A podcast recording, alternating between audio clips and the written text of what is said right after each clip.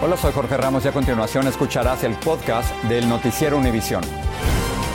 El programa de noticias de mayor impacto en la comunidad hispana de Estados Unidos. Buenas tardes. Luego de guardar silencio durante 10 días, el concejal de Los Ángeles, Kevin de León, habló en exclusiva ayer con nuestro compañero León Krause. Se disculpó por su participación en una conversación en la que Félix se hicieron comentarios racistas y ofensivos a los afroamericanos, a los oaxaqueños, entre otras comunidades. Pero a la vez dijo categóricamente que no piensa renunciar a su cargo para el que lo eligieron los votantes hasta diciembre de 2024. Hoy León Krause buscó la reacción de la importante comunidad oaxaqueña en Los Ángeles. Te saludamos, León. Lo más importante, ¿cómo se sienten? ¿Qué te dijeron? Aún hay muchísima indignación, Ilia, esa es la realidad. Te saludo con mucho gusto, amigos. Buenas tardes desde Boyle Heights en Los Ángeles. Lo cierto, Ilia, es que la comunidad oaxaqueña en Los Ángeles está muy dolida y está debatiendo cómo reaccionar a las disculpas de ayer y la negativa a renunciar de Kevin de León. Esto nos dijeron hoy. Ayer, el concejal de Los Ángeles, Kevin de León, ofreció disculpas por su participación en una reunión donde se registraron comentarios ofensivos y racistas. ¿Le dolió escuchar eso? Por supuesto que sí. Yo creo que es algo que, que daña emocionalmente a todo ser humano no solo a Oaxaca, a todos en general. En la comunidad oaxaqueña de Los Ángeles, las palabras racistas de los concejales de la ciudad aún duelen. Se siente traicionado uno porque deposita uno la confianza con las personas que nos pueden ayudar en nuestra comunidad y desgraciadamente sentimos defraudado. Estela López y Alejandro Montano han vivido más de tres décadas en Los Ángeles. Empezaron desde abajo. Comenzamos trabajando con una camioneta Prodos ambulante. Trabajaba 18 horas diarias. Mucho esfuerzo tu vida en Estados Unidos, cuéntame. Oh, bastante.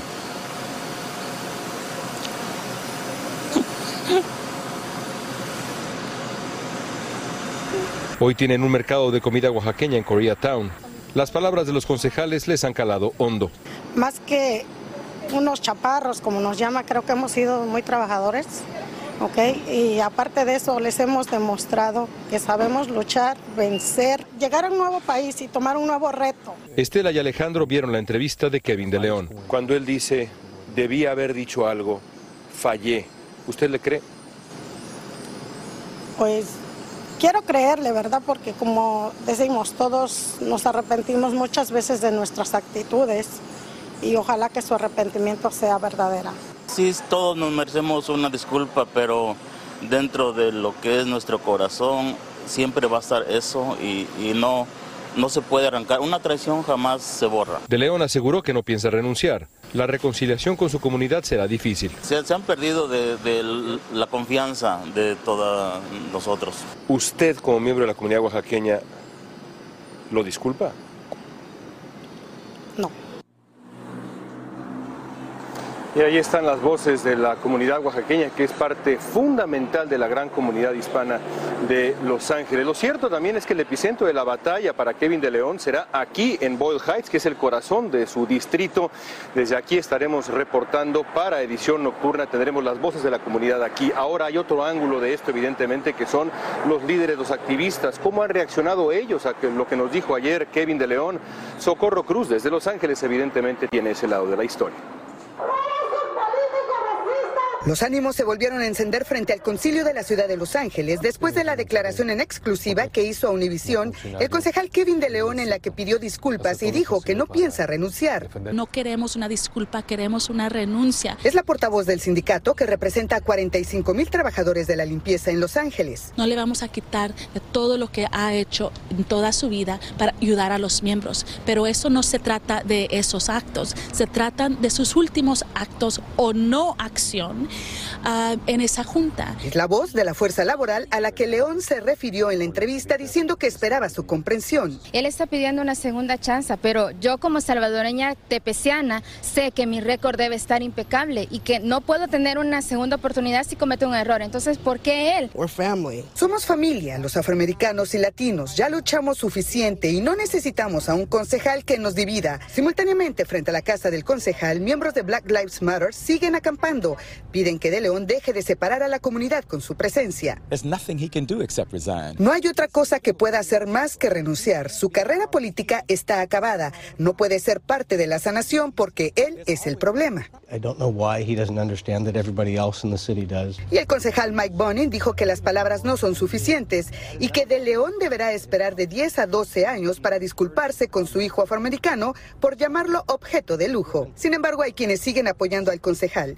Juan José Gutiérrez fue el primero en decir que no se merece la guillotina a su pupilo. Los que votaron por Kevin de León para colocarlo eh, de forma electoral en el cargo que ahorita todavía tiene, están a favor de que se quede. Líderes sindicales y activistas dicen que si Kevin de León quiere una segunda oportunidad, primero debe de renunciar y después dirigirse personalmente a las comunidades insultadas y disculparse.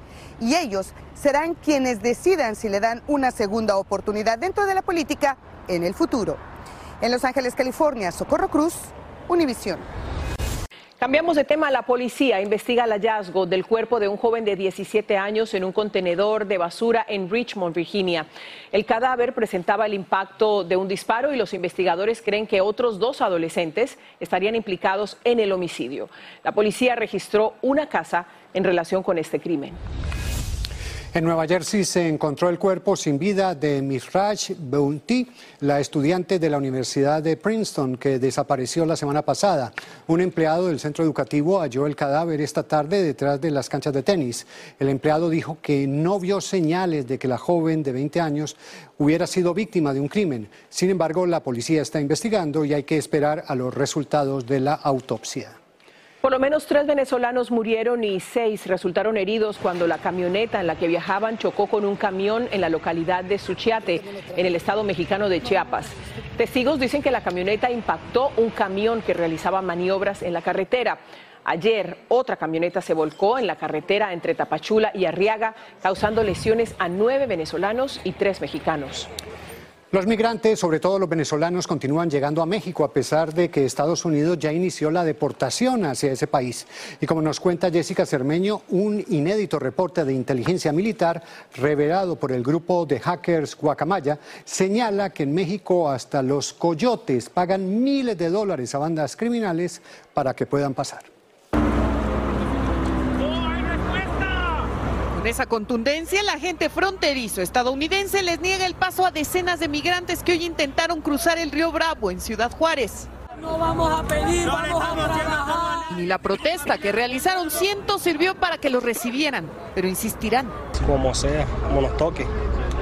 Pero aquí no nos quedamos. Porque saben que por la frontera sur de este país, en el río Suchiate, siguen pasando miles de migrantes con libertad pues la única vigilancia que existe es la del crimen organizado, que les cobra incluso a los coyotes. Y todos pagan porque han visto lo que pasa si no lo hacen. Hubieron muertos, niñas, violaron niños, tiró a dos niños para, para el río. Se puede imaginar eso. Muchos de nosotros nos quedamos sin nada, vendemos casa, todo por venirnos acá. Un reporte de inteligencia militar obtenido en el hackeo de Guacamaya confirma que el ejército mexicano ha documentado que los traficantes de personas entregan miles de dólares a los líderes criminales locales para que les permitan cruzar extranjeros por su territorio. Lorenzo Hernández Vico, líder de una célula dedicada al tráfico de indocumentados en Tabasco, entrega 90 mil pesos semanales a Pantera por el tráfico de migrantes, se lee en el informe. Más de 17 mil dólares al mes. En este informe fechado el año pasado se explica cómo el líder de los Zetas en el sur de Veracruz le exigió a un coyote el pago de unos 2 mil dólares para liberar a unos migrantes y a una de sus colaboradoras. Y los que estamos acá estamos vivos porque Dios es muy grande. Y hasta para el padre Alejandro Solalinde, el defensor de migrantes más cercano al presidente mexicano, este momento para los que van de paso es el peor. El Instituto Nacional de Migración también no los deja llegar, a pesar de que les dan un documento legal, regular, a medio camino se los quita y los regresa a Tabasco. Pero ellos regresan siempre al norte para volverlo a intentar. En México, Jessica Cermeño, Univisión. En esa difícil travesía hacia la frontera de los Estados Unidos hay un riesgo adicional que enfrentan muchísimas mujeres, el peligro de ser violadas. Sin tener a dónde ni a quién acudir, deben continuar su camino con ese sufrimiento a cuestas. Jorge Fregoso visitó una clínica en Tijuana que atiende a migrantes embarazadas producto de una violación. En esta crisis migratoria, ellas suelen ser las más vulnerables. Son miles de mujeres migrantes que salen de sus países tratando de llegar a la frontera con los Estados Unidos en busca de asilo. Durante su camino hacia el norte, no solo se enfrentan a los peligros de zonas agrestes, los asaltos y la discriminación, también son víctimas de abusos y violaciones. Porque algunas de estos abusos resultan en embarazos que aquí venimos a detectar. Muchas de ellas son abusadas tanto en su paso por México como en la selva conocida como el Darién, en Panamá. Una de cada tres mujeres es violada, incluso si están embarazadas. Eh, la estadística acá de sobrevivientes de abuso sexual durante la ruta migratoria es más o menos del 20%. En esta pequeña clínica en Tijuana es donde reciben a las mujeres que llegan con síntomas de embarazo. Aquí les dan la atención médica que no tuvieron durante su recorrido y que en muchos casos les provocan pérdida temprana del bebé. Las cifras que vemos es que tres de cada diez eh, gestaciones no llegan a término, o sea, puede ser en el primero, segundo o tercer trimestre. Trishan es de origen haitiano. Ella está embarazada de su segundo hijo. Acudió a la clínica de justicia en salud este lugar lo conocen por información de boca en boca, incluso desde antes de llegar a esta frontera. Dice que si no acude a esta clínica tendría que ir a otro lugar y para ellos es muy difícil debido a que tienen problemas con el idioma y no les entienden, además de que no tienen recursos. Pero en esta clínica donde atienden en su mayoría a personas de origen haitiano, no únicamente se dan tratamientos que tienen que ver con el embarazo, sino atención médica en general y para personas de muchos otros países. Tijuana, México, Jorge Fregoso, Univision. Estás escuchando el podcast del noticiero Univisión. Miles de personas en América Latina y otras partes del mundo que desean viajar a Estados Unidos tendrán que esperar hasta dos años para obtener una cita en las embajadas. La cita es necesaria para solicitar o renovar la visa de turista. El Departamento de Estado dice que el retraso se debe en gran parte a la pandemia de COVID-19. Kevin Spacey se anotó una victoria legal luego de que un jurado concluyera que no había agredido sexualmente al también actor Anthony Rapp en 1986, cuando ese tenía 14 años. Tras una hora de deliberaciones, los miembros del jurado dijeron que Rob no demostró que Spacey hubiera tocado una de sus partes íntimas sin su consentimiento. Autoridades le presentaron cargos a cinco personas involucradas en un caso de una trabajadora de un jardín de infantes en Mississippi que habría aterrorizado a los niños usando una máscara. Entre los delitos que habría cometido está el de abuso infantil. Vilma Tarazona nos tiene la historia. El video que se volvió viral muestra cuando una de las trabajadoras de la guardería de Hamilton, Mississippi, abre la puerta de un salón mientras otra graba los gritos de los niños.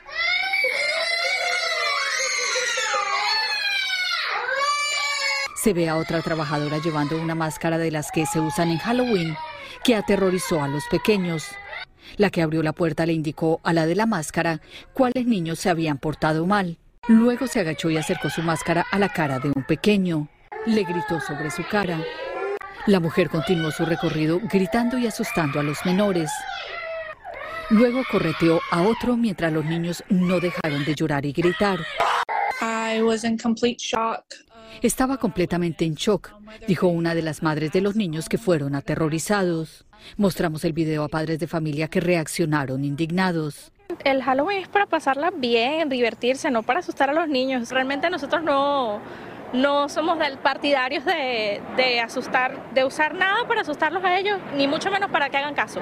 Y es horrible que uno y, y enterarse de esa manera de cómo están tratando a tus hijos, pues evidentemente no me parece lo correcto. Máscaras que son súper eh, tenebrosas como esas, sí, están muy malas profesoras, de verdad, si las echaron, que las hayan echado era mejor. El Departamento de Salud de Mississippi pidió la suspensión temporal de la licencia de ese centro de cuidado de niños mientras se realiza la investigación. Cinco empleadas fueron arrestadas bajo cargos de abuso infantil. Vilma Tarazona, Univisión. Los hospitales del país han comenzado a reportar un aumento alarmante en casos de niños con enfermedades respiratorias. Al menos 28 estados han visto un incremento de pacientes pediátricos contagiados con el virus llamado VRS. Ya murió un niño de cuatro años en Texas.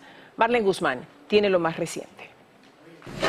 Aún no se cumple un mes del inicio de la temporada de influenza y el Departamento de Salud de Texas ya reporta la muerte de una niña de cuatro años al norte del estado asociada con este mortal virus. Mientras tanto, analizan el fallecimiento de un infante de tres años en el condado de Hidalgo esta semana. Tener todos los síntomas eh, respiratorios y típicos de influenza, náusea, vómito, fiebre, tos, congestión y al momento de fallecer pero positivo en la prueba. Tanto Texas como otros estados del sureste y centro del país están enfrentando una fuerte oleada de la infecciosa gripe A. Los casos están considerablemente aumentados, están en un nivel muy, muy altos para la temporada y las hospitalizaciones también. Los bajos niveles de vacunación contra este virus parecen ser la razón. Otro factor que están viendo es que a pesar de presentar síntomas, los padres están tardando en llevar a sus hijos al pediatra. En clínicas de esta área están reportando hasta 25 casos al día y muchos lamentablemente terminan en los hospitales. Carla Botello hace unas semanas pasó días de angustia viendo cómo dos de sus hijos padecían síntomas de la influenza. Ese día que me sacaron el niño el más grande, este Dice, mamá, mandaron como a 10 a la enfermería porque todos traían flu. Asimismo, otras enfermedades respiratorias comienzan a inundar hospitales infantiles en estados como Connecticut, donde enfrentan una alarmante e inusual emergencia de salud. Ha generado una, una urgencia para aumentar el número de camas, aumentar el número de profesionales que nos pueden cuidar y estar muy pendientes de cómo manejar ese aumento masivo en el número de casos de pediatría de virus sincitial respiratorio. Expertos médicos enfatizan la importancia de vacunar a sus hijos a partir de los seis meses, pero no mientras estén enfermos. Aunque te dé la enfermedad, tienes que vacunarte. Dos o tres semanas después que te dé la enfermedad. En Macalén, Texas, Marlene Guzmán, Univisión. La primera ministra Liz Truss no aguantó la presión contra sus políticas económicas y renunció al cargo que desempeñó solo 45 días. Dijo que no puede cumplir el mandato para el que la eligieron, empeorando la estabilidad en el, en el Reino Unido, que enfrenta una crisis por el aumento de costo de vida. Su plan de reducción de impuestos a los más ricos generó una enorme turbulencia en los mercados financieros. Parece que el ex vicepresidente Mike Pence ya eligió por quién votar para presidente en las elecciones de noviembre del 2024. Cuando le preguntaron si votaría otra vez por Donald Trump, esto fue lo que dijo, riéndose. Mr. Pence, if Donald Trump is the Republican nominee for president in 2024, will you vote for him?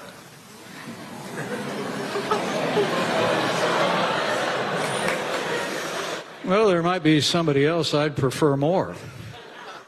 Bueno, y precisamente hablando de Trump, un reporte indica que sus abogados estarían considerando permitir que el FBI vuelva a registrar la mansión de la Florida. Esto para tratar de convencer a los fiscales de que el exmandatario ya no guarda documentos confidenciales en su residencia. Algunos expertos legales calificaron la sugerencia como absurda. Y esta noche en edición nocturna les explicaremos cómo la regla fiscal final para que el gobierno federal determine si un inmigrante es considerado una carga pública que podría afectar a las horas de solicitar su residencia. Y grandes empresas del país, tales como Apple, Meta, Amazon y Google, inician una campaña en defensa del programa migratorio DACA. Hoy enviaron una carta a los líderes del Congreso para alentarlos a tomar acciones de inmediato.